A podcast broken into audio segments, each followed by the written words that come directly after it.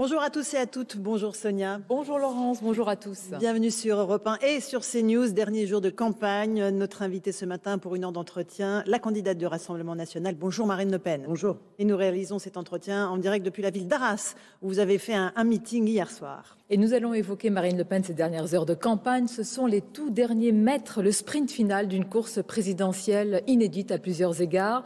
Nous reviendrons bien sûr sur votre débat avec Emmanuel Macron et évidemment le choc des projets. Alors vous achevez cette campagne, cette longue campagne, parce que vous êtes entré en campagne très très tôt. Dans quel état d'esprit? Est-ce que vous êtes en colère? En colère contre euh, Emmanuel Macron? En colère contre les critiques euh, qui ont été mises à votre encontre? Non, je ne suis pas en colère. Euh, je note, comme euh, d'ailleurs euh, des dizaines de millions de Français, que la tonalité a brutalement changé entre le premier et le deuxième tour. C'était attendu. Ah bon? Donc il, est, attendiez il est, donc il est absolument naturel que l'ensemble des médias, des institutions déclenchent la diabolisation entre, après le, le premier tour. Euh, si vous le dites, euh, c'est vrai que c'est une tradition française, mais je trouve que c'est pas une tradition très démocratique. Voilà, la réalité, c'est que j'ai un projet, il est transparent, je l'ai présenté, euh, je l'ai conçu avec les Français, je l'ai présenté à tout le monde depuis des mois et des mois. Et ce dont j'entends parler euh, depuis dix jours n'a rien à voir avec mon projet. En réalité, la description qui en est faite ne correspond pas à ce que je souhaite faire. Donc euh, voilà, j'appelle les Français à aller euh, vérifier par eux-mêmes, se faire une opinion par eux-mêmes, en lisant ce que je leur propose de faire pour répondre à- au saccage hein, qui a été celui d'Emmanuel Macron On va pendant en parler, ans. Marine Le Pen, mais vous-même, vous avez changé de ton. Par exemple, hier, euh, lors de votre meeting, vous aviez un ton beaucoup plus offensif, euh, direct, virulent, un ton que vous n'aviez pas tenu lors du débat avec Emmanuel Macron. Pourquoi avez-vous donné les coups symboliques hier plutôt qu'au débat? Non, mais d'abord, euh, ça n'est pas le même exercice. De- deuxièmement, euh, c'est euh, le, le dernier jour. Je crois qu'il était important que les Français comprennent qu'ils ont deux choix et que euh, le choix euh, de- d'Emmanuel Macron serait euh, un choix où les choses seraient en partie irréversibles. Quand Emmanuel Macron euh, supprime le statut euh, des diplomates, quand il supprime le statut euh, des, des préfets, lorsqu'il envisage de supprimer le statut des enseignants, ces choses-là sont quasiment irréversibles. C'est une destruction des piliers de la République. Il faut, je crois, c'est le moment que chacun, en conscience, se rende compte des conséquences qui pourraient être celui d'un éventuel second mandat d'Emmanuel. Macron.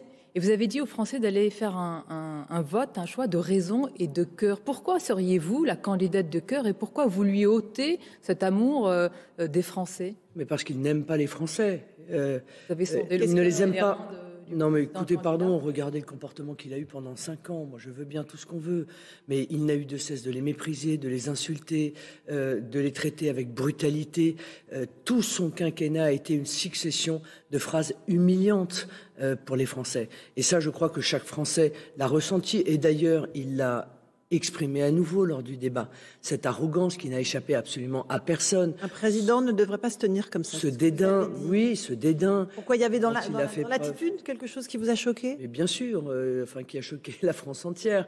Euh, pour le coup, nous avons tous eu euh, le- la même réaction, le même ressenti. Mais je n'en ai pas été étonné parce qu'en réalité, le comportement qu'il a eu à mon égard, c'est le comportement précisément qu'il a eu à l'égard des Français pendant cinq ans. Euh, et, et- et ça, c'est vraiment quelque chose qui dit euh, de, de sa personnalité aussi. Parce que vous savez, une élection présidentielle, euh, c'est un projet, bien entendu, mais c'est aussi la personne qui le porte. N'est-ce pas réducteur Euh, ce qu'on est, non, parce que ce que l'on est, Par rapport au choc des projets. non, parce que ce que l'on est détermine ce que l'on fait. Et, et je crois encore une fois que les Français ont pu s'en rendre compte dans les cinq dernières années. Quand Emmanuel Macron vient dire euh, que euh, le seul regret qu'il a, euh, c'est de ne pas être allé assez vite, moi je dis aux Français attention, parce que plus vite, ça veut dire plus loin, ça veut dire plus fort. Et d'ailleurs, Plus vite pour changer leur vie. hier.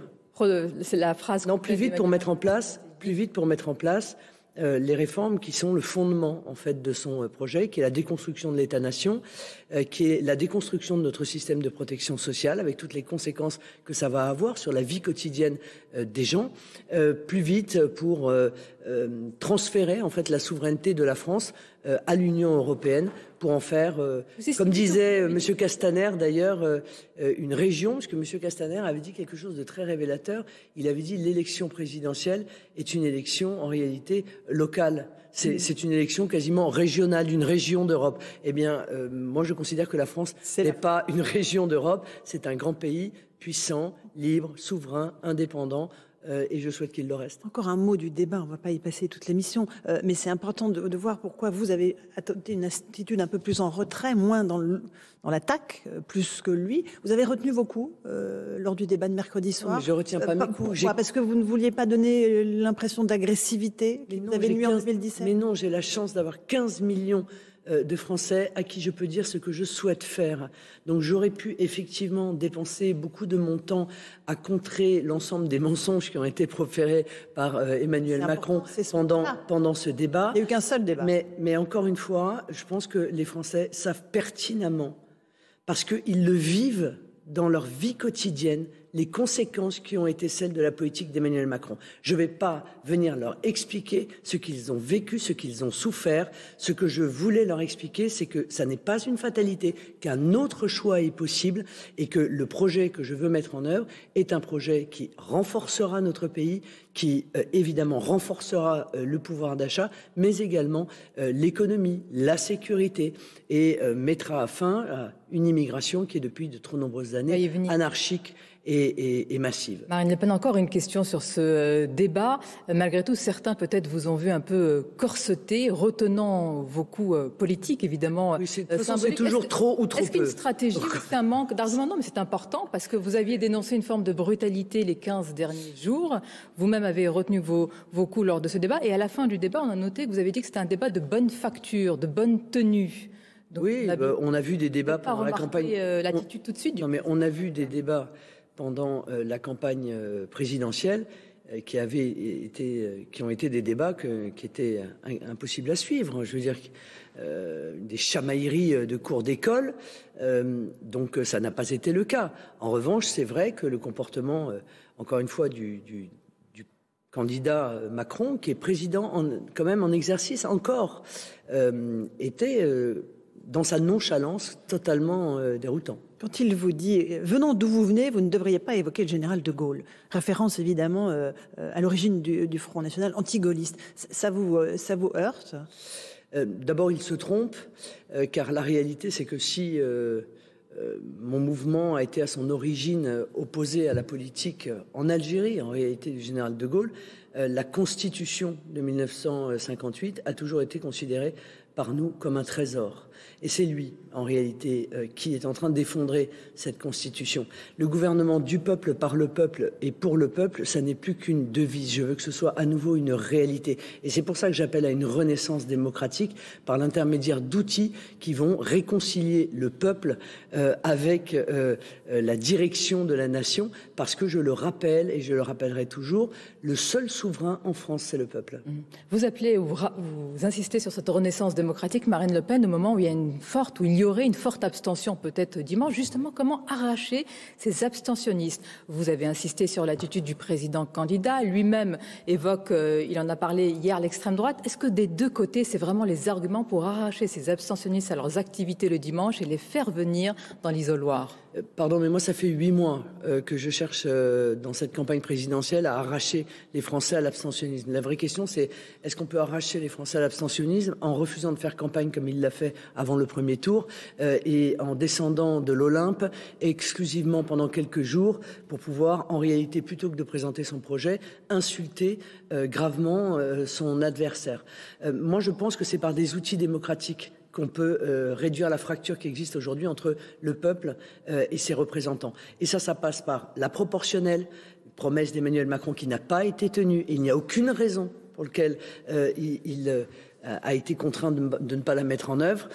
et ça passe par le référendum d'initiative citoyenne qui va permettre à 500 000 Français de pouvoir susciter un référendum c'est rejet proposer ou abroger Madame Le Pen dans le pays. Ces abstentionnistes, ils disent que c'est bloc contre bloc, rejet contre rejet. Non, ce n'est pas vrai. à venir voter soit pour vous, soit pour Monsieur Macron. Non, je ne le crois pas. D'abord, il y, a un phénomène assez classique dans une élection présidentielle. Hein. Au premier tour, on choisit, on le sait, et, on le dit, et, au second tour, on, écarte. Mais il n'en demeure pas moins que moi, j'ai rencontré des dizaines de milliers de Français. Je peux vous dire que c'est par envie euh, qu'ils souhaitent mon élection, par envie, on verra envie de changement, euh, envie euh, d'une modification radicale du rapport aussi de la politique au peuple, envie de peser à nouveau, et puis envie d'être respecté, envie de justice sociale, envie de bon sens en réalité, parce que c'est ça fondamentalement, c'est le bon sens qui devrait mener la politique. Moi, je suis une mère de famille, peut-être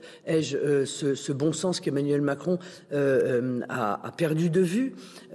Et, c'est ce que je veux en fait pour les Français, euh, c'est mettre en œuvre cette politique de bon sens. Sur le fond, Emmanuel Macron a lancé pendant ce débat une accusation très grave contre vous, remettant en cause votre indépendance vis-à-vis de Vladimir Poutine. Vous parlez à votre banquier quand vous parlez à la Russie, vous a-t-il dit. Ça va laisser des traces. Écoutez, je, n'espère pas, car la réalité, c'est que c'est un, mensonge et une diffamation. Et c'est vrai, vous avez raison de le dire, c'est grave de dire ça quand on est président de la République. Car il sait très bien que le fait que nous ayons fait un, emprunt, non pas auprès de la Russie, parce que là encore, euh, euh, c'est un mensonge, auprès d'une banque tchéco-russe qui n'était même pas une banque d'État. La preuve en est d'ailleurs, c'est qu'entre-temps, elle a fait faillite et elle a été euh, rachetée. donc, tout cela est, diffamatoire. Euh, tout cela a vocation à euh, me salir. Mais, je crois que les Français. de vos positions Non, mais, je... mais euh, écoutez, arrêtez. Non, mais voilà, ça découle bien de sûr, accusation. Mais, mais, bien sûr, mais évidemment que non. La preuve en est d'ailleurs, c'est que les positions que j'ai toujours eues à l'égard de la Russie sont les mêmes que celles d'Emmanuel Macron. Les mêmes.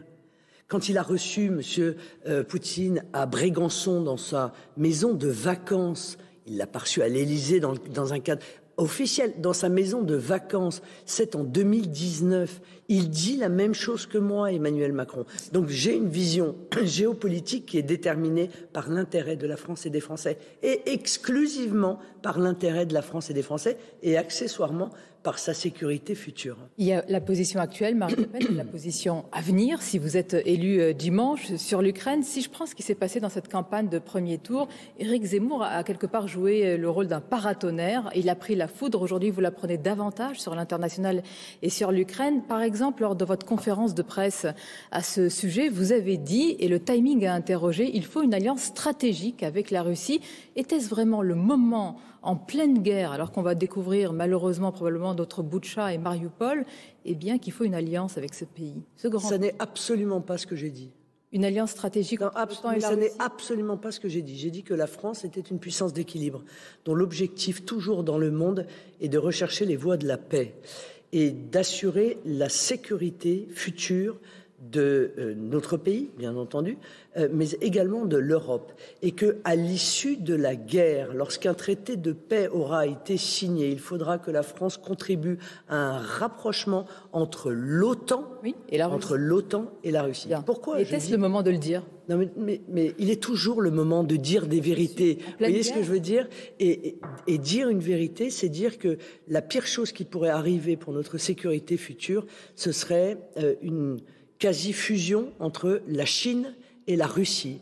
Euh, la constitution d'un bloc entre la Chine et la Russie, euh, un bloc qui pourrait être d'ailleurs monétaire, qui pourrait être économique, qui pourrait être également peut-être militaire, serait peut-être le plus grand danger du XXIe siècle pour la sécurité et pour l'équilibre de la France et de l'Europe. Donc, parce que c'est la vérité, eh bien, je le dis, je n'ai pas peur de cette vérité, et je crois qu'avoir une vision avoir une vision, c'est peut-être ce qui manque à Emmanuel Macron. L'horizon de fin de guerre en pleine guerre est difficile pour certains, Madame Le Pen, à entendre, tout simplement. Et pourtant, il faudra que cette guerre se termine.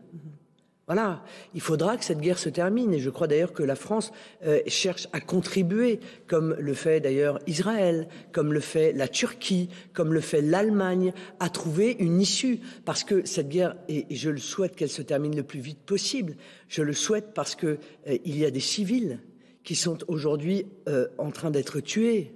Il y a des civils qui meurent tous les jours en Ukraine.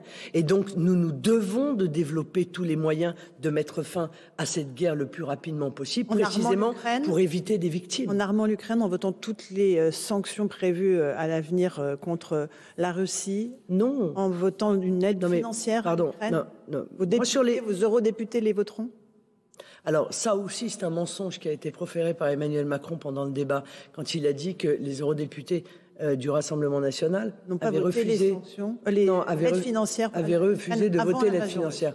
Euh, oui, c'était avant l'invasion russe, en effet. C'était la réalité. C'était avant l'invasion russe et c'était surtout après un rapport de la Cour des comptes européenne euh, qui avait indiqué que les milliards qui avaient été euh, envoyés à l'Ukraine par l'Union européenne euh, s'étaient perdus euh, dans les réseaux d'une vaste corruption.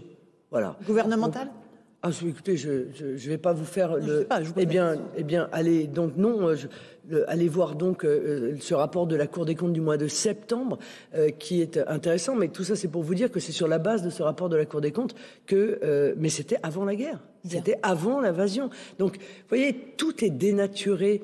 Euh, et ça, ça démontre une forme de fébrilité de la part, en réalité, euh, du, du, du, président de la République candidat, parce que s'il n'était pas fébrile, il irait Euh, contester mon projet tel qu'il est, sans être obligé de mentir, sans être obligé de le dénaturer. Le choc des projets, je précise qu'il est 8h15 sur nos antennes communes, CNews et, et Europe 1 pour ceux qui nous écoutent et, et, nous regardent. La situation internationale est liée à notre situation et au pouvoir d'achat. Sur ce point, véritablement, c'est deux chocs de projets et même de philosophie. Emmanuel Macron, lors du débat, a longuement insisté, Madame Le Pen, sur vos incohérences, dit-il. Il a pointé que vos baisses d'impôts et de charges ne bénéficient pas aux Français les plus modestes. Vous, qui vous êtes présenté comme la candidate du pouvoir d'achat, c'est peut-être la critique la plus, la plus rude à votre égard. Comment vous y répondez aujourd'hui? Excusez-moi, mais ce, ce propos n'a aucun sens. Lorsque je veux baisser, lorsque je veux baisser la TVA sur l'ensemble de l'énergie, gaz, électricité, fuel et carburant de 20 à 5,5% évidemment que ça va profiter aux plus modestes. Ça cible toutes les catégories sociales de manière aveugle. Mais, mais parce que, mais parce que ça bénéficie à l'un, ça supprime euh, à l'autre. Qu'est-ce qu'on est en train Il est en train d'expliquer qu'il euh, il faut pas le faire parce qu'il y a des gens qui sont aisés qui vont pouvoir en, bénéficier. Donc parce que des gens aisés pourraient en bénéficier, eh bien euh, les gens qui sont modestes ne pourront pas en bénéficier. Enfin, vous voyez que c'est lui qui est du côté, en l'occurrence, de l'absurde, je veux dire l'incompétence pour le coup, euh, euh, et, de son euh, côté. Bon, moi, ce que je viens dire, c'est que l'impact des mesures que je propose pour les Français est considérable. C'est pour l'électricité un gain de 110 euros par an. C'est pour le gaz un gain de 130 euros par an. C'est euh, pour le gazole euh, un, bénéfice pour les Français, euh, un gain de 17 euh, euros 50 par plein, 43 centimes par litre en moins à la pompe. C'est pour le fuel 590 euh, euros par an d'économie, les mesures que je veux euh, mettre en œuvre. Évidemment que ça va profiter à ceux qui en ont besoin. Maintenant, Madame Mabrouk, non, je ne vais pas mettre en place une mesure qui va consister à obliger les Français à aller à la, chercher de l'essence à la pompe avec leur déclaration d'impôt. Vous voyez, je trouve qu'on est déjà, je trouve qu'on a déjà euh, euh, beaucoup souffert de la bureaucratie pendant la crise de Covid, où on s'auto-administrait des attestations euh, pour aller les présenter à droite et à gauche. Arrêtons avec ça. Tous les Français, y compris les classes moyennes d'ailleurs, ont besoin de retrouver du pouvoir d'achat, mais il s'agit là de leur rendre en réalité leur argent. Et j'assume totalement de mettre en place des mesures qui bénéficient à tout le monde. Alors justement, sur euh, le fait que, vous proposez un, panier de 100 produits avec un TVA à taux zéro, il dit que ça va profiter à la grande distribution, que c'est fondamentalement injuste parce que cela bénéficiera aussi aux ménages les plus aisés. Est-ce qu'il n'a pas raison? Est-ce qu'il ne faudrait pas mieux cibler cette mesure? Mais évidemment que non, il n'a pas raison. Il n'a pas raison d'abord parce que quand on met une TVA à 0%, on met en place les conditions de contrôle d'abus de marge. Vous imaginez bien que je ne vais pas baisser la TVA, euh, supprimer la TVA sur un panier de 100 produits de première nécessité alimentaire et d'hygiène pour permettre à la grande distribution euh, de se faire des marges supplémentaires. Donc nous opérerons un contrôle extrêmement strict pour éviter effectivement que la grande distribution en profitent pour augmenter. il l'avait tenté sur la TVA dans la restauration. Et ça avait bénéficié aux restaurateurs plus qu'aux consommateurs. Oui, mais il n'avait peut-être pas justement fait, c'était pas lui d'ailleurs, mais le, nécessaire pour faire cette vérification qui est beaucoup plus facile à faire sur des produits de première nécessité où il existe en réalité une concurrence qui est une concurrence très très forte. mais surtout là où il a tort, c'est qu'en réalité le poids dans le budget de ces produits de première nécessité alimentaire et d'hygiène est beaucoup plus important pour les classes populaires et pour les classes moyennes que pour les classes aisées. Donc évidemment, c'est un avantage euh, qui va euh, être euh, très important pour les classes populaires et les classes moyennes. Et encore une fois, Mme Ferry, je ne vais pas demander aux gens de venir avec leur déclaration d'impôt à la caisse du supermarché pour voir s'ils ont la possibilité d'obtenir ou pas. En revanche, je vais vous dire, l'échec qu'il fait, ça oui, ça oui, c'est inflationniste. Parce qu'en réalité, les producteurs se disent, ah, bah, il y a un chèque euh, qui est donné aux consommateurs. Donc du coup, on peut continuer à augmenter les prix euh, euh, puisque eh bien les consommateurs pourront, grâce à ce chèque, payer. Ça, c'est inflationniste. Ça entretient le cercle de l'inflation contre lequel il faut évidemment lutter. Moi, je vais vous donner juste un exemple de la vie quotidienne. La TVA à 0%, ça va permettre de faire passer l'inflation qui frappe les fruits et légumes et qui est actuellement à 7,2% à 1,7%. Donc vous voyez que en réalité, mes mesures sont en plus Ce sont deux visions, en tous les cas, vraiment euh, différentes, presque antinomiques euh, sur ce sujet. Il y avait un sujet central sur lequel vous vous êtes opposé également, c'est l'augmentation des salaires. Et ça a été l'objet d'une clarification de votre part, mais elle est presque évidente. Évidemment, ça dépend de la volonté des chefs d'entreprise, des entrepreneurs.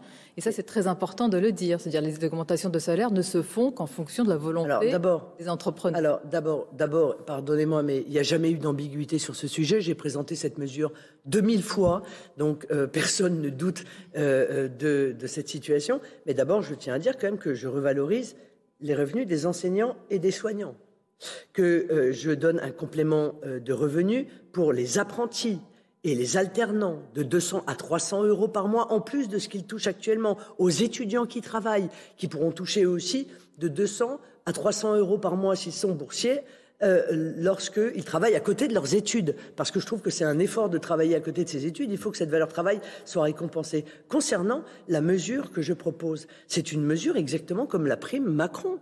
Sauf qu'elle est beaucoup plus intelligente que la mesure euh, euh, de, la prime Macron. Bien sûr que j'incite les entreprises, je l'ai dit toujours, mais j'ai encore, vous voyez, hier j'étais avec des, avec des routiers, euh, des, des, patrons de petites entreprises, et, qui me disaient, mais oui, elle est très bien votre mesure, parce qu'en fait, nous savons que nous devons augmenter. On va vous dire l'inverse. Non, mais ils l'ont dit, oui, enfin, ils l'ont dit devant les journalistes, hein, donc j'ai pas de difficulté. Moi, je raconte pas de, de crack, vous savez, Madame Mabrouk.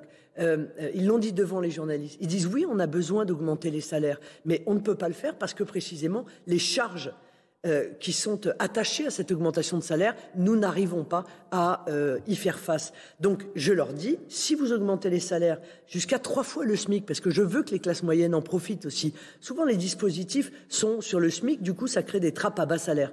Donc euh, si vous augmentez de 10%, eh bien je gèlerai pendant cinq ans les charges qui sont associées à cette augmentation.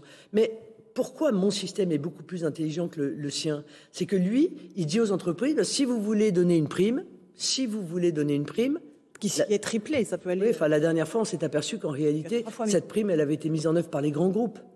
Mais euh, euh, beaucoup moins, évidemment, pour les salariés euh, de TPE, PME. eh bien, j'enlève les, charges, je la défiscalise, etc. C'est très bien. Mais dans la vie de tous les jours, Madame Ferrari, quand, quand vous avez une prime, eh bien, votre, le propriétaire à qui vous cherchez à louer un bien, il regarde pas les primes, il regarde le salaire. Euh, le banquier euh, auprès de qui vous allez chercher un emprunt, il regarde votre salaire, il regarde pas les primes parce qu'il sait que les primes, eh bien, un coup ça tombe, un coup ça tombe pas. Alors que quand on augmente le salaire de 10%, il est augmenté de 10%. Et pourtant, il reste le candidat des entreprises. Et pourtant, il reste le candidat euh, Emmanuel Macron du milieu économique et financier. Et pourtant, il reste le candidat. Ah ça, le candidat du milieu financier, j'en doute pas une demi-seconde. Mais ça peut compter parfois dans l'équilibre d'un pays, la situation économique, Madame Le Pen. Alors pourquoi cette confiance, on va la voir dimanche, hein, si elle évidemment elle se vérifie, pour ce candidat sur sa crédibilité économique? Et pourquoi vous pêchez encore, euh, semble-t-il, en tous les cas, si on en croit les forces vives perspectives économiques de ce pays sur ce plan-là Alors, euh, je, pense que euh, Emmanuel Macron est effectivement très apprécié euh, du, du, CAC 40 et des milieux financiers. C'est normal, ils ont enregistré des résultats historiques. mais je rappelle qu'Emmanuel Macron a fait 600 milliards d'euros de dettes. 600 milliards d'euros de dettes. Alors que des milieux financiers considère que faire 600 milliards d'euros de dette et mener la dette française à 3 000 milliards d'euros euh, est euh, euh, la démonstration de la maîtrise de l'économie, les bras m'en tombent. Il y a eu la pandémie, vous, vous le savez parfaitement. Non, il n'y a il pas explique eu. une partie, une partie. Oui, oui, un tiers. Une partie. Un tiers. Un tiers. Je rappelle qu'Emmanuel Macron, avant le Covid, avait déjà fait 245 milliards d'euros de dette avant le Covid.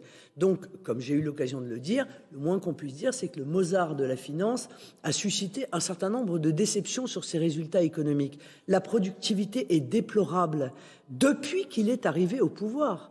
Pas avant, depuis qu'il est arrivé au pouvoir. Euh, le, commerce extérieur a un déficit historique.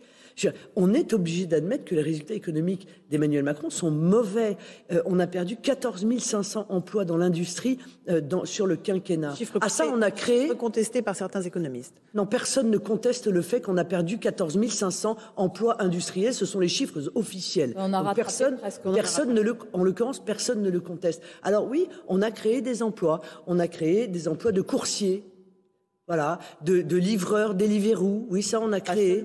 Euh, ben, en, en, grande partie, un quart, par exemple, des emplois qui ont été créés grâce aux investissements étrangers sont des emplois de ce type. Vous dites c'est-à-dire des emplois, des emplois précaires, des emplois ubérisés. Vous voyez, des emplois à la tâche. Mais ça, c'est une régression sociale qui est totale, qui est absolue. Je veux dire, c'est la marque d'un pays en voie de sous-développement. On ne peut pas admettre cela. Ça n'est, ça n'est pas le progrès, ça. Ça, c'est le retour euh, euh, en arrière et même bien en arrière. Donc, vous voyez que quand on regarde précisément les résultats économiques d'Emmanuel Macron, très objectivement, euh, ils sont mauvais. Alors c'est sûr, certains en ont bénéficié. Mais moi, ce que je veux, c'est que tout le monde bénéficie des résultats économiques, pas seulement euh, quelques-uns. Comment vous recréez de l'emploi? Il a, il a souligné qu'il n'y a pas le mot chômage une seule fois dans votre programme. Comment Mais, vous recréez de l'emploi? Parce que c'est la clé. La clé pour le régime de retraite, la clé pour relancer la croissance. Ah, la, la, c'est la clé. Oui, la productivité aussi c'est la clé pour le régime de retraite, je vous le signale, parce que moins on a de productivité. Euh, je vous ai amené d'ailleurs le, le, le c'est intéressant, hein, je vous ai amené le schéma. Vous voyez la barre c'est le début du mandat. alors nos auditeurs début, ne l'entendent pas. C'est le début, du, mandat. mandat. C'est le début du mandat d'Emmanuel Macron. Quoi, Vous voyez le décrochage, ça c'est l'OCDE, 1,8% de hausse de la productivité. Euh, euh, par an, et ça, euh, c'est Emmanuel Macron, 0,1%. La France, voilà. selon votre et ça, c'est très décroche. Pourquoi? Parce que, Je le dis pour nos parce, auditeurs. que, parce que la productivité, elle détermine évidemment les, les, la richesse qui est créée, et donc la capacité à soutenir notre régime de, de retraite. Alors, comment est-ce que je crée de l'emploi? Eh bien, je crée de l'emploi d'abord en m'attaquant au taux d'activité des jeunes, euh, par toutes les mesures que j'ai prises pour euh, les alternants, pour les apprentis, euh, pour les étudiants qui travaillent, mais aussi par la retraite, puisque je leur dis, en entrant plus tôt sur le marché du travail, vous partirez plus tôt à la retraite et jamais après 42 annuités. Tiens, en parlant de retraite, j'ai entendu Emmanuel Macron hier confirmer sur aux 20 heures de France, de France 2 que donc un, un jeune homme ou une jeune fille qui commencerait à travailler à 20 ans cotiserait donc bien dans son système 45 ans. 45 ans. C'est ça la conséquence de la retraite à, à 65 ans. Et je vais même vous dire mieux. Un jeune homme ou une jeune fille qui commencerait à 18 ans serait obligé de cotiser 47 ans. Car les carrières longues, c'est quand on a commencé à travailler avant 18 ans. Donc, si on commence à 18 ans, eh bien, on cotisera 47 ans. Mais qu'est-ce que c'est que ce modèle métiers, social? ça, ça, dépend de la pénibilité de certains métiers. Qu'est-ce que c'est que ce modèle social qu'il propose? Mais c'est une horreur, pardon.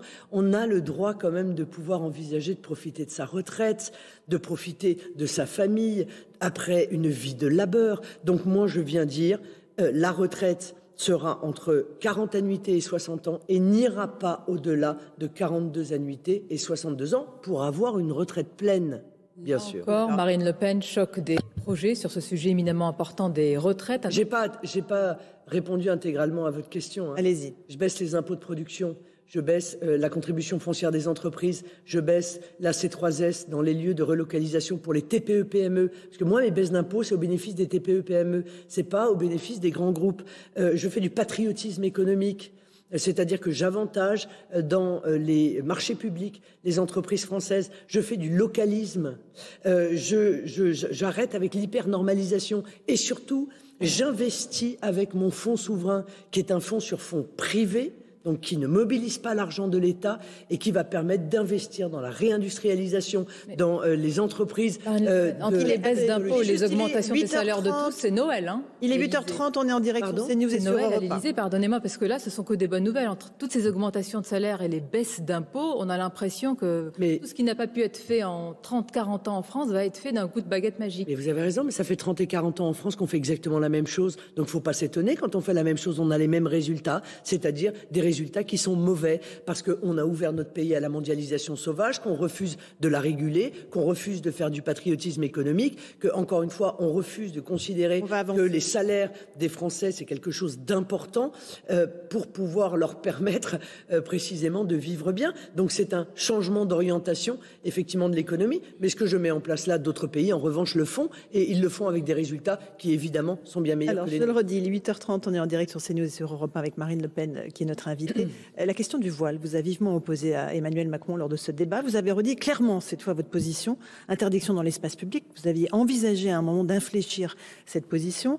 Euh, Emmanuel Macron était en déplacement hier en Seine-Saint-Denis. Il a réaffirmé que vous souhaitez la guerre civile. Comment vous contrez cet argument de la peur? Alors d'abord, la guerre civile. Emmanuel, non mais d'abord Emmanuel Macron, sur ce sujet comme sur bien d'autres, c'est le en même temps. Hein. Il a dit tout et l'inverse de tout. vous avez aussi changé de position. Moi, je me souviens, moi, je me souviens d'Emmanuel Macron disant que euh, le voile euh, pose un problème de civilité. Euh, je me souviens son ministre, M. Blanquer, dire que le voile n'avait rien à faire en France, etc., etc. Donc il a aujourd'hui changé d'avis pour des raisons d'opportunité.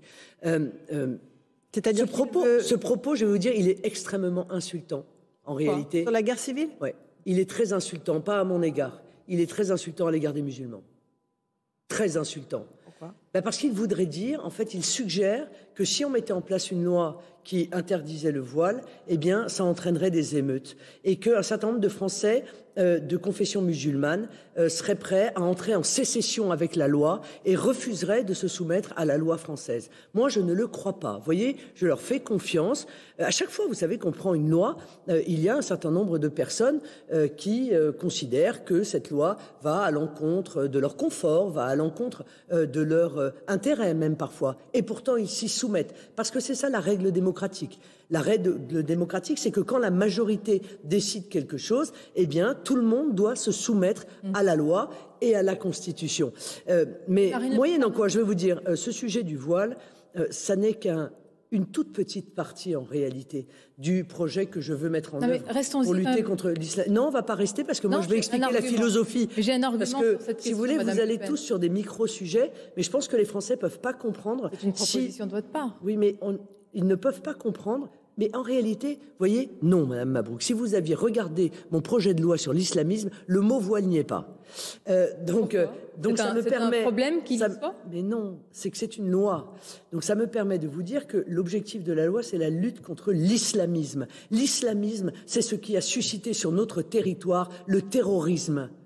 D'accord? Il faut quand même se souvenir de ce que c'est que l'islamisme. C'est l'abandon de nos principes républicains, c'est l'attaque de la laïcité, c'est l'attaque de nos lois, c'est l'attaque de l'égalité entre les hommes et les femmes. Ce sont, euh, encore une fois, c'est encore une fois une idéologie totalitaire contre laquelle je veux lutter. Je veux lutter dans les associations où elle se diffuse, dans le financement euh, qu'elle reçoit sur le territoire, dans le recrutement qu'elle effectue euh, dans les quartiers, c'est-à-dire partout où elle s'exprime, dans les mosquées radicales, mon projet de loi a vocation à cela. Et, dans le cadre de ce projet de loi, mhm. euh, euh, je euh, considère que les islamistes font peser sur notamment les femmes une pression qui est inadmissible et qui en réalité les oblige les oblige à porter le voile. Et regardez un peu ce qui se passe depuis dix ans dans notre pays. C'est une inflation de femmes qui portent le voile, une inflation de femmes Est-ce qu'interdire le voile, ne ferait pas de ce signe un signe contraire de résistance? Pourquoi Parce que pensé à cet argument? Pourquoi Parce que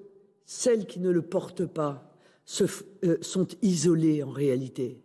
sont isolées, elles sont mises de côté, elles sont jugées, elles sont jugées. Et ça, en France, sur le territoire national, en 2022, euh, je ne peux pas l'accepter. Il y a un argument de dire, pardonnez-moi, je reformule, c'est très important. Euh, d'ailleurs, on est passé très rapidement du voile à l'islamisme, donc je reviens au voile et on va aborder la lutte contre l'islamisme. Est-ce qu'interdire le voile, Madame Le Pen, n'en ferait pas un signe, au contraire, de résistance et finalement n'irait pas dans le sens des plus radicaux. Ça vous fait sourire, mais c'est une Oui, je vais vous dire pourquoi ça me fait sourire, parce que j'ai l'impression de revivre et d'entendre exactement les mêmes arguments que ceux que j'avais entendus pour la burqa les mêmes, dans le débat qui a consisté à interdire la burqa, les mêmes arguments étaient développés. Ça va devenir un signe de résistance, ça va entraîner euh, la guerre civile, euh, euh, on serait le premier pays au monde à interdire la burqa. Eh bien oui, on a été le premier pays au monde à interdire la burqa. Et c'est normal, parce que la France, précisément dans son histoire, a toujours été le premier pays du monde à défendre la liberté des individus. Vous en faites un étendard en réalité. Mais non, mais non. Donc que, que, que, encore une fois, nous soyons le premier pays euh, devrait être euh, un élément de fierté de notre part et pas un élément de, euh, de, complexe. Donc, je viens dire qu'il se passera avec le voile la même chose qu'avec la, la burqa. Maintenant, permettez-moi quand même de... Parce que ce, qu'on a considéré comme étant une...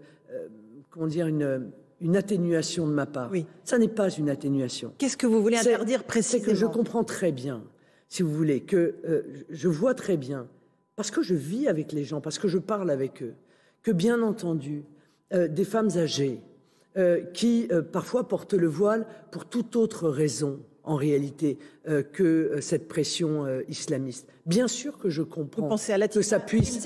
Oui, pas seulement. Je, pense à, la personne âgée que j'ai rencontrée euh, sur un marché. Je, comprends cela. Je comprends que ça puisse euh, leur poser un problème. Mais je leur dis que leur rôle de grand-mère, c'est de protéger leur petite fille.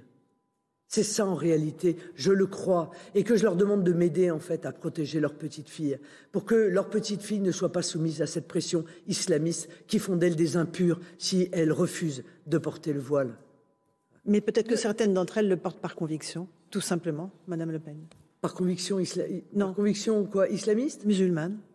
Oui, mais encore une ça s'appelle la foi. Mais encore une fois, le, voile, enfin, je ne vais pas rentrer dans une, conversation théologique, pardon, mais il y a toute une série de pays musulmans qui ont interdit le voile. Ils sont musulmans. Donc le problème n'est pas d'être musulman ou de ne pas être musulman. Le problème. Quel, pays bah, musulman n'impose pas le bah, Je suis désolé, mais enfin, euh, euh, euh, la, Turquie, par exemple, avait interdit, avait interdit le port du voile. Donc voilà, c'est le résultat qu'on un... Juste un exemple à vous donner. Non, mais parlons-en. C'est un sujet intéressant d'avoir votre vision aussi des pays. C'est un sujet intéressant. Mais euh, pardon, mais c'est un sujet qui est très intéressant, mais qui concerne pas. Je suis obligé de le rappeler quand même parce que en France, il y a euh, euh, 66 ou 7 millions de Français. et c'est quand même et c'est quand même un sujet euh, qui concerne les mineurs que non pas mineurs, mais qui concerne une ultra minorité. Euh, on est avant une élection présidentielle. Il y a des sujets qui sont fondamentaux la ruralité, le rééquilibrage territorial, la sécurité, la sécurité aussi dans les campagnes, euh, euh, les problématiques effectivement d'immigration qui sont qui n'ont jamais été aussi importantes que sous Emmanuel Macron, le pouvoir d'achat, l'économie, les TPE PME. Vous voyez donc oui, mais c'est voilà. deux visions de la, de la société. Pardonnez-moi, j'y reviens parce qu'on a commencé par le voile et vous avez vous êtes allé très rapidement sur la lutte contre l'islamisme qui est fondamentale. Nous sommes euh, d'accord que ce sont deux sujets différents ou il y a un lien Non, parce que je pense que ce sont les islamistes qui imposent, en réalité, par la pression euh, euh, idéologique qu'ils mettent en œuvre, ce sont eux qui imposent le voile aux femmes.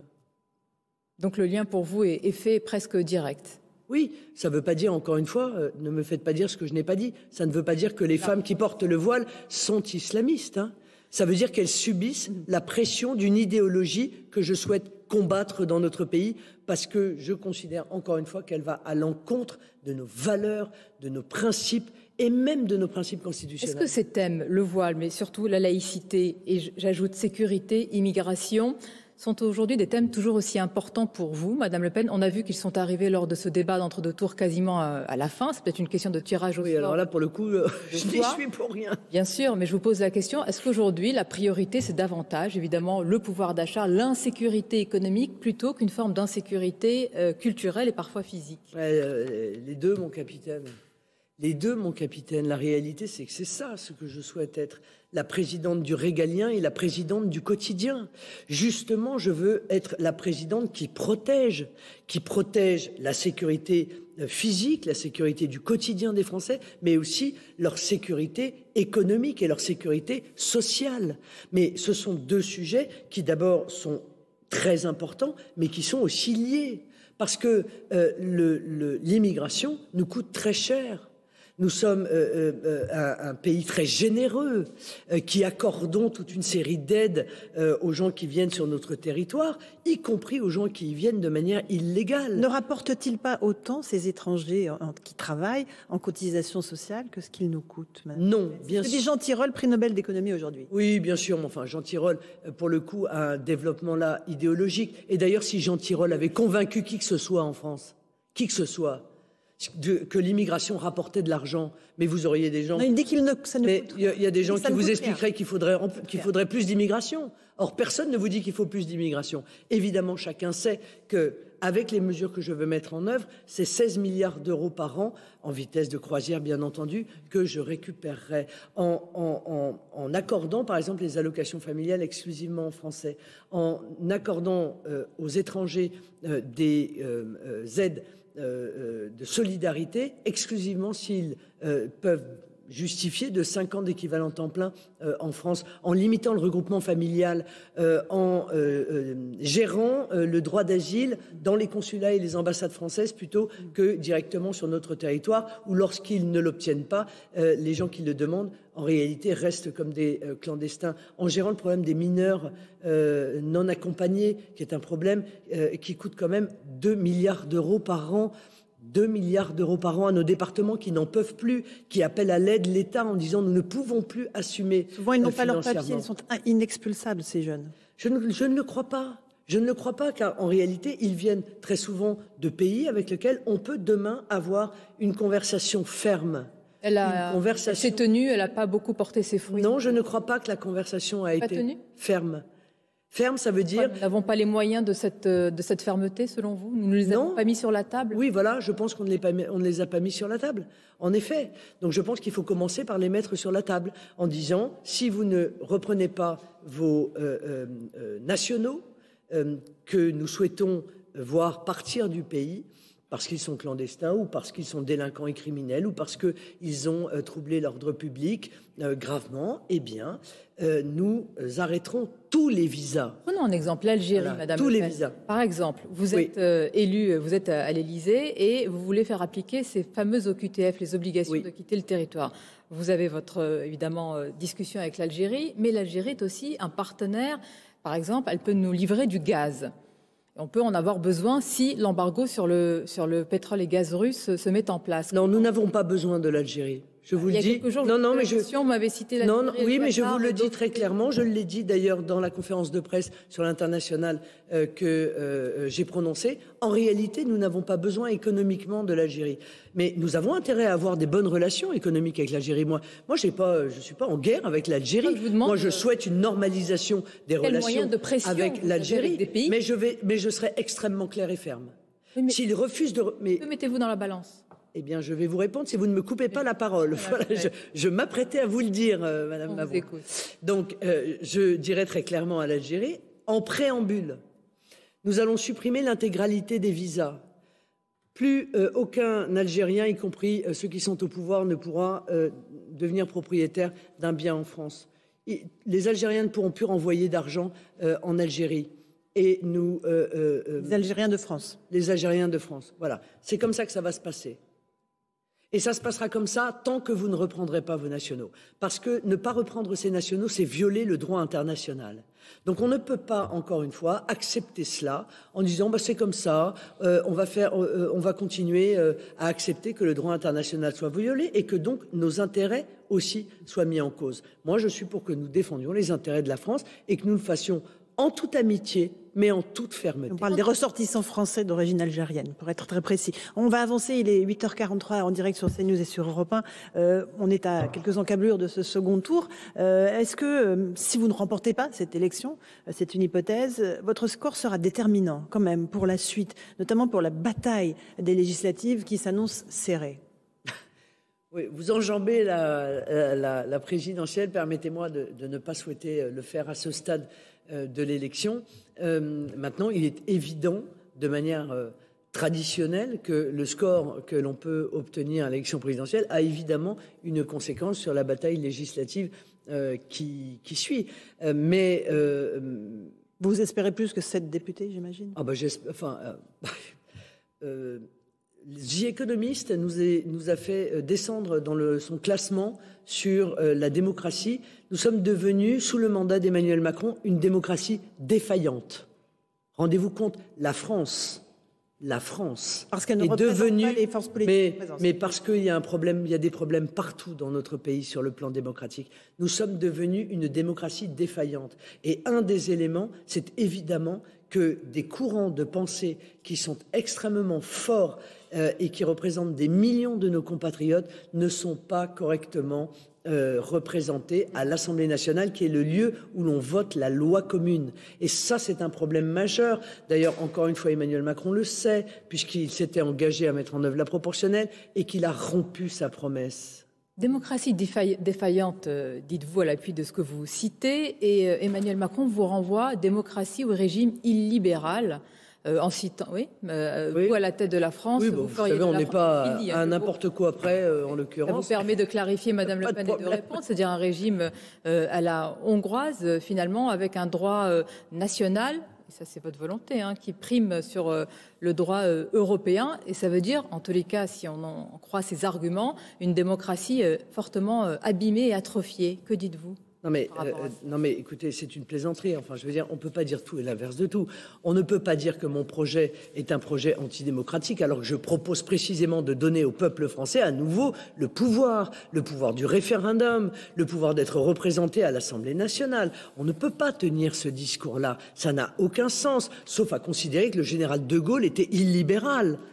Voilà, car en réalité, qu'est-ce que je souhaite? Je souhaite précisément m'inscrire euh, dans, me ressourcer à la Constitution de la cinquième. Je rappelle que la Constitution de la cinquième dit clairement dans son article 2 que notre principe, c'est le gouvernement du peuple par le peuple et pour le peuple. Je rappelle que l'article 3 dit que la souveraineté nationale appartient au peuple qu'il exerce par ses représentants et par la voie du référendum. Donc je ne vois pas ce qu'il y a d'illibéral dans ce que je propose. Au contraire, une offensive sur une renaissance démocratique. Offensive sur le bloc de constitutionnalité, euh, considérer le Conseil constitutionnel comme un organe un petit peu technique et finalement secondaire de notre démocratie. Mais, qui a dit ça? Vous m'avez entendu dire ça quand et où? Je vous oppose les arguments pour que vous puissiez les clarifier. Non, mais d'accord, mais si vous voulez, euh, le Conseil constitutionnel euh, a tout son rôle, il n'y a aucune difficulté, mais il y a des choses qu'il ne peut pas faire. Voilà.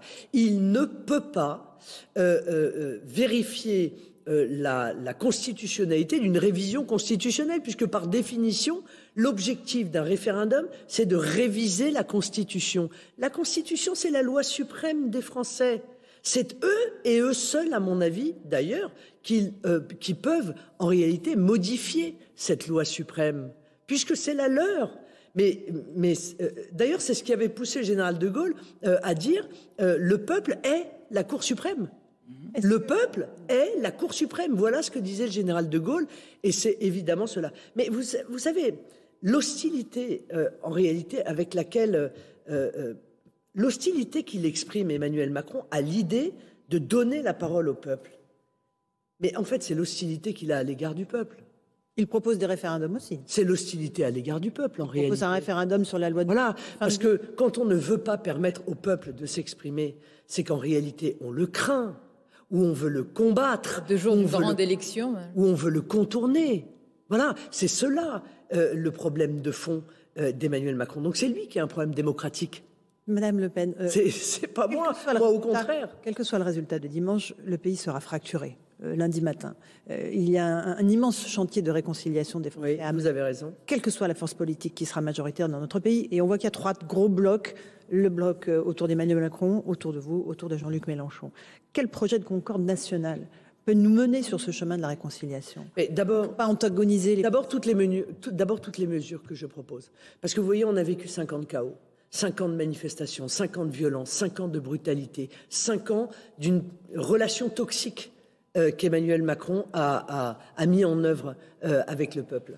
Donc c'est en même temps des mesures démocratiques et en même temps le comportement c'est-à-dire le respect que l'on a à l'égard du peuple. Vous voyez, Emmanuel Macron, il me traite d'extrême droite. Il traite donc des millions de Français d'extrême droite. Vous croyez que c'est euh, euh, quelque chose... n'est pas patriote Est-ce que ces électeurs ne sont pas patriotes Vous croyez que c'est quelque chose... Madame Le Pen. Non, ça n'est pas ce que... Voyez, euh, J'ai dit qu'il avait une vision post-nationale. Est-ce que ces électeurs l'ont aussi Mais une vision post-nationale, c'est une vision qui considère que la nation est une structure qui ne sert plus à rien et qu'il faut en réalité effacer les, les, les, le processus démocratique et au bénéfice d'un processus de l'Union européenne, effacer les frontières. voilà, c'est une vision post nationale. Euh, mais ce n'est pas une insulte, alors que extrême droite est une insulte. Donc moi, je veux effectivement être la présidente de la concorde, je veux être la présidente de la, réparation euh, euh, du peuple avec ses dirigeants. Et je, reste, je serai la présidente de tous les Français, pas seulement de ceux qui ont voté pour moi pas seulement de ceux qui ont voté pour moi. Et jamais je n'ai eu de propos à l'égard des électeurs d'Emmanuel Macron qui soient un tant soit peu, exprimant un tant soit peu une hostilité. Voilà, les choses sont extrêmement claires. L'inverse n'est pas vrai. Comment à, deux, le dire à deux jours, pardon, à deux jours du, euh, de ce second tour, euh, Madame Le Pen, on vous voit beaucoup, on voit vos lieutenants aussi évidemment euh, dans les médias, et beaucoup de Français s'interrogent quand même sur cette photographie. si vous êtes élu sur, sur le perron de l'Élysée, qui avec vous, qui au poste les plus importants, qui va mener la bataille pour défendre la France sur le plan international, qui va mener la bataille économique? Je sais que vous ne voulez pas répondre à la question, mais quand même, il restera toujours dans l'esprit de certains certains Français, mais qui va entourer Marine Le Pen? Alors c'est drôle parce que c'est une question que personne ne m'a jamais posée en huit mois de campagne. Ah, non, mais parce que vous dites les Français, ceux. Non, les journalistes, ceux. Voilà. Les Français, eux, ils ont confiance. Euh, euh, ceux qui choisissent mon projet, ils ont confiance en moi. Ils savent très bien que le projet de très grande qualité que je leur propose, euh, je ne l'ai pas conçu toute seule, bien entendu. Qu'il y a autour de moi des experts, qu'il y a des spécialistes de l'international, des diplomates, des magistrats. Alors j'ai donné un nom parce que je voulais leur montrer le niveau euh, qui est euh, celui de ceux qui sont autour de moi. C'est le nom de Jean-Paul Garot, qui sera mon ministre de la Justice, et dont l'intégralité du parcours plaide pour lui. Et il se trouve d'ailleurs qu'il était euh, rapporteur de la loi sur l'interdiction de la burqa. Vous voyez, bon, donc il y a une forme de continuité, et, mais c'est pour leur montrer qu'il y a autour de moi des gens qui vont véritablement prendre en considération leur situation et mettre en œuvre le projet que nous avons tous ensemble conçus à leur bénéfice, à leur service. Marine Le Pen, Jean-Luc Mélenchon s'invite dans l'entre-deux tours de cette présidentielle. Il appelle les Français à l'élire Premier ministre à travers les législatives. Il promet l'enfer au président ou à la présidente s'il est Premier ministre. Que répondez-vous à Jean-Luc Mélenchon qui pèse hein, euh, Il a 11 millions de voix euh, qui euh, ont voté pour. J'ai l'impression que.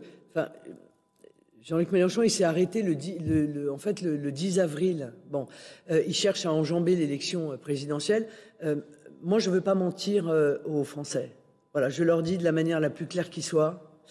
Euh, le quinquennat entraîne une chose, c'est que celui qui est élu président de la République a, dans les deux mois qui suivent, une majorité. Voilà, c'est ça la logique du quinquennat.